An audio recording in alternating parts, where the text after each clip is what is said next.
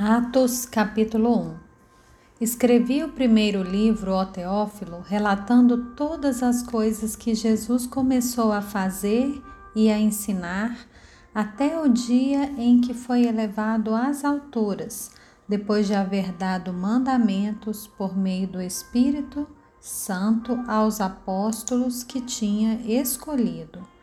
Depois de ter padecido, Jesus apresentou vivo a seus apóstolos com muitas provas incontestáveis, aparecendo-lhes durante quarenta dias e falando das coisas relacionadas com o reino de Deus. E comendo com eles, deu-lhes a ordem: Não se afastem de Jerusalém, mas esperem a promessa do Pai, a qual vocês ouviram de mim porque João, na verdade, batizou com água, mas vocês serão batizados com Espírito Santo dentro de poucos dias.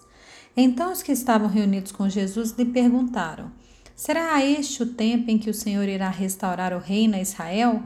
Jesus respondeu: Não cabe a vocês conhecer tempos ou épocas que o Pai fixou pela sua própria autoridade, mas vocês receberão poder ao descer sobre vocês o Espírito Santo, e serão minhas testemunhas, tanto em Jerusalém como em toda a Judéia e Samaria e até os confins da terra. Depois de ter dito isso, Jesus foi elevado às alturas à vista deles, e uma nuvem o encobriu dos seus olhos. E estando eles com os olhos fixos no céu, enquanto Jesus subia, Eis que dois homens vestidos de branco se puseram ao lado deles e lhes disseram: Homens da Galileia, por que vocês estão olhando pra, para as alturas? Esse Jesus que foi levado do meio de vocês para o céu virá do modo como vocês o viram subir. Então os apóstolos voltaram do Monte das Oliveiras para Jerusalém. A distância até a cidade é cerca de um quilômetro. Quando entraram na cidade, subiram para o cenáculo onde se reuniam Pedro, João, Tiago, André, Felipe, Tomé, Bartolomeu, Mateus, Tiago, filho de Alfeu, Simão Zelote e Judas, filho de Tiago. Todos estes perseveravam unânimes em oração com as mulheres, com Maria, mãe de Jesus e com os irmãos dele. Naqueles dias, Pedro se levantou no meio dos irmãos, que formavam um grupo de mais ou menos 120 pessoas, e disse: Irmãos, era necessário que se cumprisse a escritura que o Espírito Santo predisse pela boca de Davi a respeito de Judas, que foi o guia daqueles que prenderam Jesus. Ele era um dos nossos e teve parte nesse ministério. Ora, este homem adquiriu um campo com o preço da iniquidade e, caindo de cabeça, rompeu-se pelo meio e todos os seus intestinos se derramaram.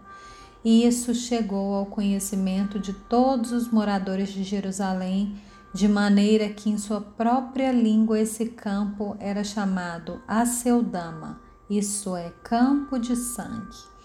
E Pedro continuou, porque está escrito no livro dos Salmos: Fique deserta a sua morada e não haja quem nela habite, e que outro tome o seu encargo.